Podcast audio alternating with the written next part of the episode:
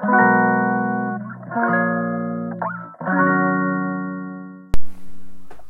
んばんは。ヨガじゃない話。倉本々子です。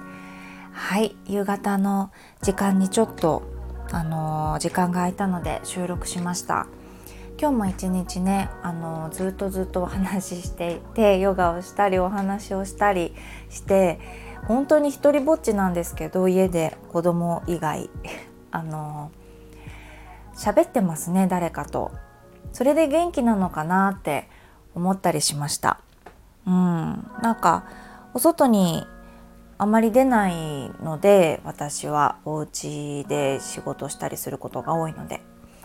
旦那さんが「いやママみたいな生活してたら死んじゃうよ」みたいなこと言ってたんですけどあの私はね元気でできてます。皆さんとね今日講座があのやったんですよ。お勉強会っていうのでねオンラインサロンのメンバーにあの自律神経についてね。なんか自律神経ともう一つあったんですよね。女性ホルモンだったっけな？産後のお母さんについてかな。どちらがいいですかってアンケート取ったらやっぱり自律神経についてよくわからない知りたいっていう人が多かったので私なんかいろいろな先生からお勉強してたりとか自分でもあの、すごく好きな分野で勉強してたりするのでお勉強会っていう感じなのでシェアしてみんなでここに関してはどう思うっていうところで深めていったんですけどね。あのその時にこう資料を共有するんですよね。Zoom でやっているんですけれども。なのであの皆さんのねお顔が見えないんですよね。自分のお顔となんか資料だけになるので共有を自分のパソコンの資料を共有しないにしたらたくさんのみんなのお顔見れるのでその時にやっぱりほっとね安心したんですよね。そうなの全然ね喋る側の気持ちっていうのも違くって資料とただ一人で喋っている時とみんなのお顔が見れ見ながら喋る時っていうのが全然違うのでぱりすごいなって人のお顔だったり表情から伝わるその傾聴力っていうのがうんうんそうなんだっていう相づちだけじゃないんだなって思ったんです。あの傾聴についてっていうお勉強もまたしてたんですけどカウンセリングの勉強の時にねどういう傾聴がいいかどうかみたいないろんなパターンで 真顔で聞いてみたりとか無言でうなずいて聞いてみたりとか相づちを入れたりとか途中で言葉を挟んだりとかどれが心地が良いのかあのっていうのをね学んだことがあったんですけど今日ね本当に分かったあの表情だったりとかうなずき方だったりとか画面にどういうふうに目を開けて見てるのかっていうのが一人ずつ本当に違うんですよ。うん、あのそれがねとっても伝わって嬉しかったんですよ。で私の一緒に学んでくれてる人たちってお母さんが多くってね本当に片手に赤ちゃん抱っこしながらだいたいこうあの体の中にあの赤ちゃんが入ってるっていうか何て言うんですかこう授乳をしながらだったりとかと抱っこひもしながらお腹だけ見えてるみたいなお母さんのゆさゆさしてるお腹だけ見えてたりとかってしながら聞いてくれてるのもすごくありがたいしあの真剣なお顔でねうんうんってうなずいてる人もいるしすごい爆笑している人もいるし真顔の人もいるしね同じ一言でも。なんかこう皆さんの傾聴っていうのも私今日なんとなく見ていてあなんかやっぱりこっち側が喋りやすい雰囲気っていうのもあるんだなと思っていろいろな勉強にねなりました。うん。とっても楽しかったです。でそんな中でね今日あの自律神経についてお話をしていたんですけど改めてね感じたのがいろいろ心がけることたくさんありますけれども食べ物とかね睡眠とか、まあ、皆さんが想像できるようななんとなく良さそうなことそれだけじゃなくてすごく私が注目して皆さんにお伝えしたのが SNS とかねそのインターネットとの関わり方とかあとは心の持ちようっていうところ。ストレスがなく生活できたらいいけど無理じゃないですか。なんか私そんなに人と会わないからストレスがないしまあ本当にそうなんだよね。人と会ってる時ってストレスがあったりとかするしで人と会わなかったりとか考え方がね、あのー、トレーニング筋トレしてるようなものなのでそういうのができてきてから、あのー、本当に自分で感じる落ち込みとかストレスっていうのも減ってきてそう。何が言いたいかというとこう尻トレとかお尻丸くなりたいとかねくびれができたいとかそういう筋トレと一緒で心のトレーニングっていうのってなんでこうねちょっと壁があるんだろうと思って。体は変えたくってみんな探すじゃない動画とか。筋トレもたくさん見るでしょ？見ないですか？ヨガの動画とかね。こう見た目のトレーニングっていうのはするけれども心だってトレーニングすれば変わってくるんですよ。これはね本当にそうなんですよ。なんだけどなんだかスピリチュアルだったりとかちょっとうん嫌な印象というかなネガティブな印象はないでしょうか？病んでるの？とか。心のトレーニングとか言うとなんかこう聞こえがいいとか綺麗事だとかあのー、っていうのもあるんですそういう声も。なんだけどもうちょっとあの楽にできないかなと思って今ね試行錯誤しているんです。うんやっぱり私のもとに来てくれてあの一緒にセッションした人とかはねこう行動に移してくれてお話しすることができるんだけどうんなんかもっとほら今リールみたいなので短くね動画でこう体のこと筋肉のことを伝えてる先生多いけれどもそんな感じにこう気楽にねなんか心のトレーニングみたいなところをできるようになれるといいのかなって何が私にできるのかなって今日はね考えました。うんだってさ自律神経をに優しい生活の中にメンタルの安定っていうのがあるわけ。一つの出来事の中で受け取り方っていうのが本当に違ったらもったいないんじゃない？だって出来事が違う一緒なのに受け取り方が違うって。この受け取り方って変えることできるんだったら変えた方がいいじゃないですか。なのでどういうことを意識するのか自分がどういうふうに思ってしまうのかっていうのをなんかね知ってくれたらいいなっていうふうに本当にますます思っちゃってね。こういうふうにラジオで自己肯定感の話とか HSP の話とかねしてから興味を持ってこ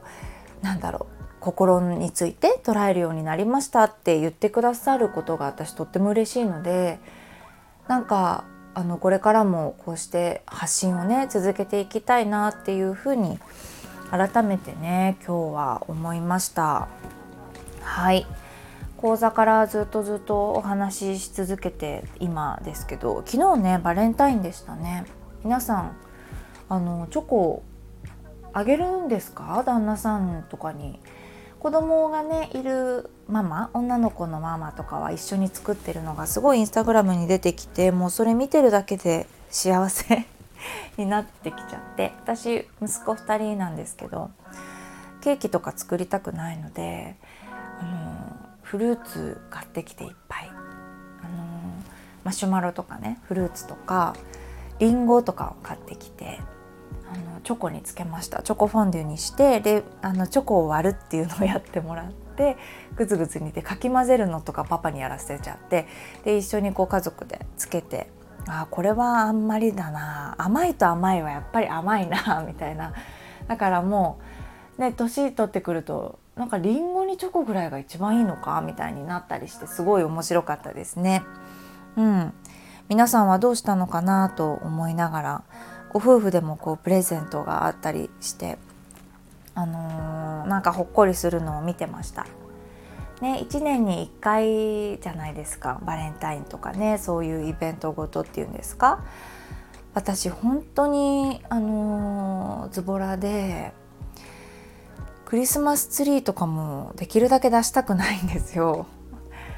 そうバレンタインとかもできればやりたくないし自分の誕生日さえ全然興味がないんですよ。どうなっちゃってるんでしょうかこの性格は。一回ねお母さんに心配されたことがあるんですよ自分のお母さんに。なんえこれ話したのかな？あのウェディングドレスを着る時にですねまず結婚式に全く興味がないんだけれどもやっぱりあちょっと猫ちゃん入ってきちゃったあの世間体的にっていうんですか？なんかやった方がいいのかななんて。でやった時にいろんなドレスをね着ることが嫌だったんですよ。たくさんたくさん着て選ぶっていうことが 興味がなくってドレスを自分が着るっていうことに。本当に変わっててそこ一番テンション上がるところだよって言われたんだけどいやいやもう本当に着たいドレスがないのよねって。でレースも嫌だしリボンとかも嫌いなんですよね。だから一番何もないやつにしたんです。なんか面 なんていうかあれ。一枚の布みたいな。何どこもひらついてないものっていうのを選ばせていただいて着たんですけど。でカラードレスはみたいなあのなったんですけど着たい色がないのよって。私自分のお母さんに言ったらさすがにねお母さんがもうえなんかちょっと育て方間違えたのかなってお母さんが。そんなこと言う花嫁いるって言ったんですよね。いやいや未だにないんですよ着たい色。何色とかなんか別に何色着たいかな。なんかねもうちょっと性格悪いの？なんかちょっとこれ共感する人今までいないので出会いたいんですけど結婚式もし次誰かと結婚するならあの違う人生でねあの生まれ変わって結婚するなら結婚式は多分あげないと思うんです。ドレスも着ない気がしますでもね結婚式そんな感じでなんかテンション低いままやっちゃったのでどうなのかなって思ってもっともっとねあの時の結婚式よりもこう家族の愛だったりとか旦那さんに対するこの愛っていうのは深まってはいるんですよ。それは事実なんです。だから10年目なんですけど今年。なんか結婚記念日に何かをしようっていうのは話してます。結婚式はあのとんでもないしないですけれども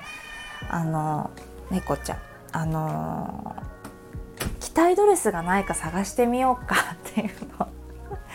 思ってます。お腹に赤ちゃんがいたのでその時まあ着れるドレスが少なかったっていうのもありますけれども私が結婚式が嫌いすぎて